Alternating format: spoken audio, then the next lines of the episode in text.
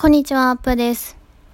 ポケモンのミュウツーの逆襲、エボリューションを見てきました。もう本当に感動しましたね。で、今日はそれについてと、えー、それを見て自分がなんかやりたいなと思ったことが新たに見つかったので、その話をしようと思います。でね、最初、始まるほんとちょっと前に、ポケッットモンスターピカチュウバージョンの映像がちょっと流れるんですよ。ピカチュウが歩いてくるようなところの映像があるんですけど、あれが流れてきて、で、そこからピカチュウがアニメーションバージョンになって飛び出してくるみたいな演出があったんですけど、もうそこで泣きそうでしたね。もうま始まって数秒ぐらいのとこですでに泣きそうでした。いやなんか、本当にポケモン世代にがっつり刺さるような演出で本当に素晴らしいなと思って。で、どんどん見ていくと、そのミュウツーの逆襲を、本当今の、なんていうの、技術でリメイクしたみたいな作品で、内容自体は変わらないんですよ。でも、あ、あの時のあの映像がこんな感じで綺麗になって、進化するんやって思うともうなんかそれもすごい感動したし、なんか昔の映像とその今見てる映像がすごい重なってくるというか、フラッシュバックしていくみたいな感じの、うーん、なんかすごい、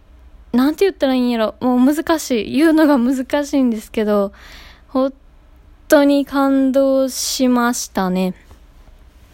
で、私も動画とかを作ってるので、なんかそういう視点でも見てしまったんですけど、あ、こういう映像とか作る人とか、音声を作る人とか、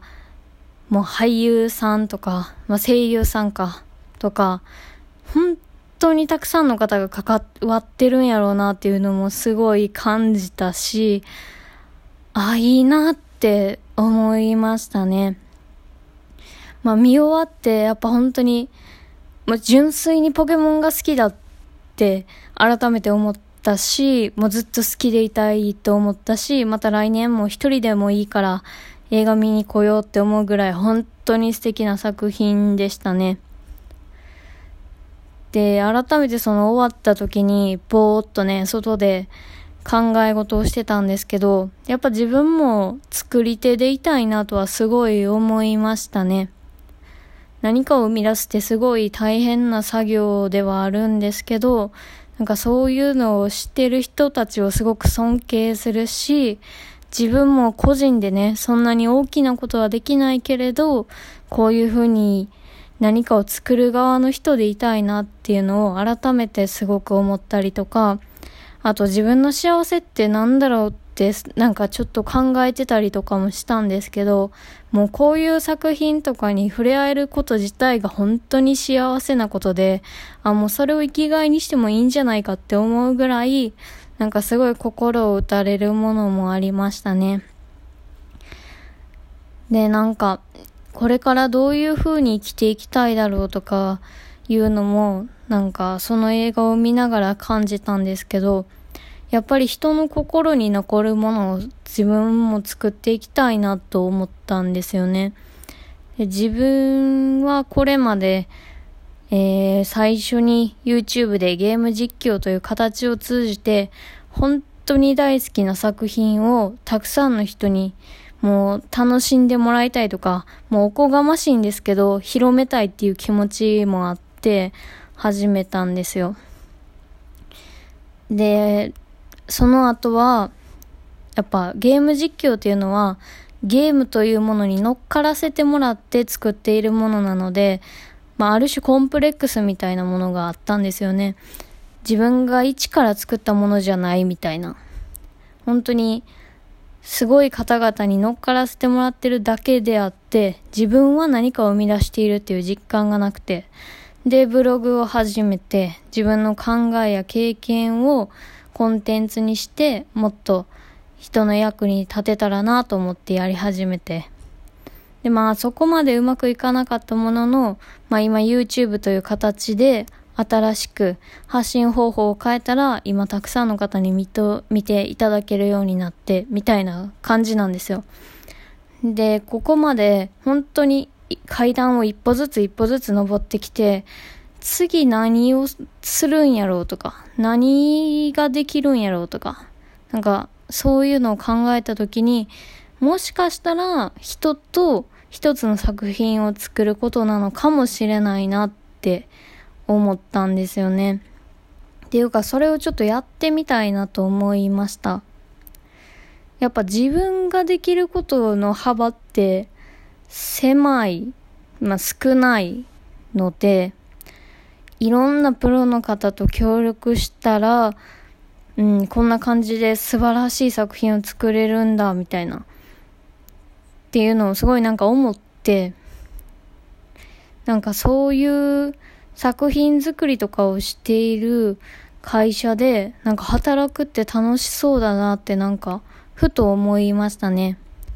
まあもともとゲーム作りとか映画作成とかそういうものに関わってみたいとか携わってみたいっていうのは昔からちょっと前かなからはあったんですけど、なんか改めて今回の作品を見てすごい思いましたね。で、そこから自分はじゃあ何ができるんやろうとか、何を、どんな価値を提供できるんだろうって考え始めて、結局、うーん、もしその企業とかに属すってなった場合、あなたは何ができるんですかって絶対問われると思うんですよ。その時私は何と答えるんだろうって考え始めると、なんかね、すごい逃げ腰になりましたね。自分が好きだと思えるものに、を情熱をかけて広めるっていうのは結構得意だと思っているし、何か一つのことを考えたことを説明する。っていうのは得意だと思うんですよ。でもそれ以外に何かできるかって言われたらわからないし、今ある能力を自分のやりたいことと結びつけるってできるんだろうかとか、いやでも今しか挑戦できない気がするなとか、いやでも来年にはちょっと子供欲しいって思ってたしなとか、なんかいっぱいね言い訳が思い浮かんじゃって、なんかそんな自分も嫌になって、ああ、できない理由探してると思って、ちょっと、うわーって感じでした。やりたいこと見つかって、いやでもこれできないんちゃうできないんちゃうみたいな思うことがいっぱいあって、うわ、なんか珍しく、なんか行動しようというより、うん、逃げ腰なってんなと思って、あ、こういう自分もいるんだって思ったりとか。まあそんないきなりね、自分に何が提供できるかって言われて出てくるもんじゃないと思うし、むもう、なんて言うんやろ。そもそも何が求められているかっていうのを知らなきゃいけないよなと思って、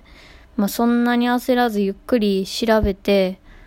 うん、自分のできることを探す。で、なかったら身につけていくっていう方法も一つだし、もう一つは自分の今ある能力、発信力を高めていけば、もしかしたらそういう仕事につながるかもしれないなと思って、なんか二つの道があるんじゃないかなと思ったりもしましたね。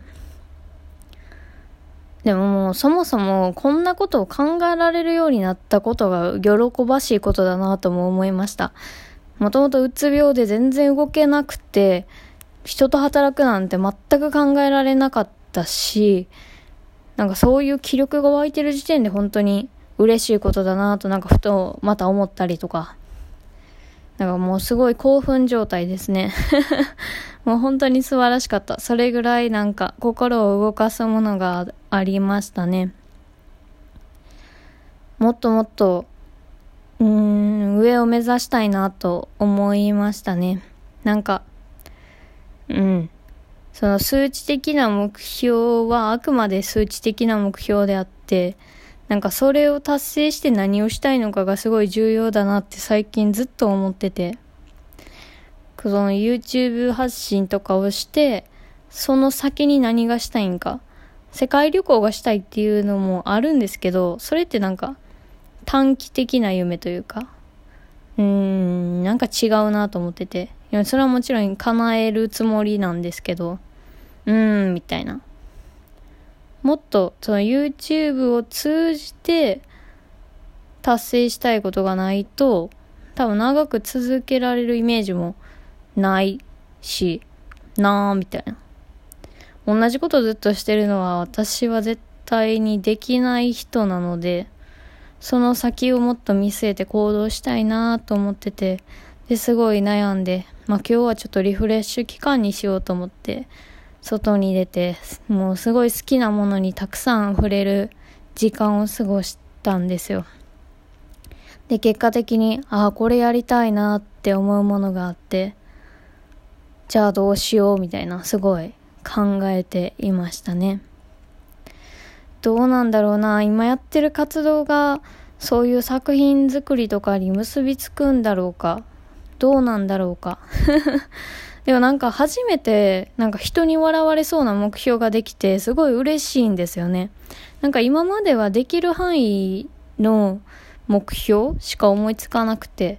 世界一周もまあ笑う人もいるかもしれないですけど私は別にできると思ってるからなんかそんなになんかうんできひんやろって言われるような目標でもないなと思ってたんですけど映画作成とか本当に自分が好きなディズニーとか、ポケモンとか、なんかもうそれぐらい自分がめっちゃ好きな作品に関わりたいなって思うと、今自分ができることが全然なさすぎて、自分でもちょっと笑いそうになるぐらいなんか叶えるイメージが湧かないんですけど、あ、でもそういう目標を持てるようになったんだと思うとすごい嬉しかったですね。なんか、そういう人にすごい憧れてたんで、うん、今日はすごいいい日でした。まあこ、やりたいことなんてコロコロ変わるものなのでね、楽しんでいこうと思います。それでは。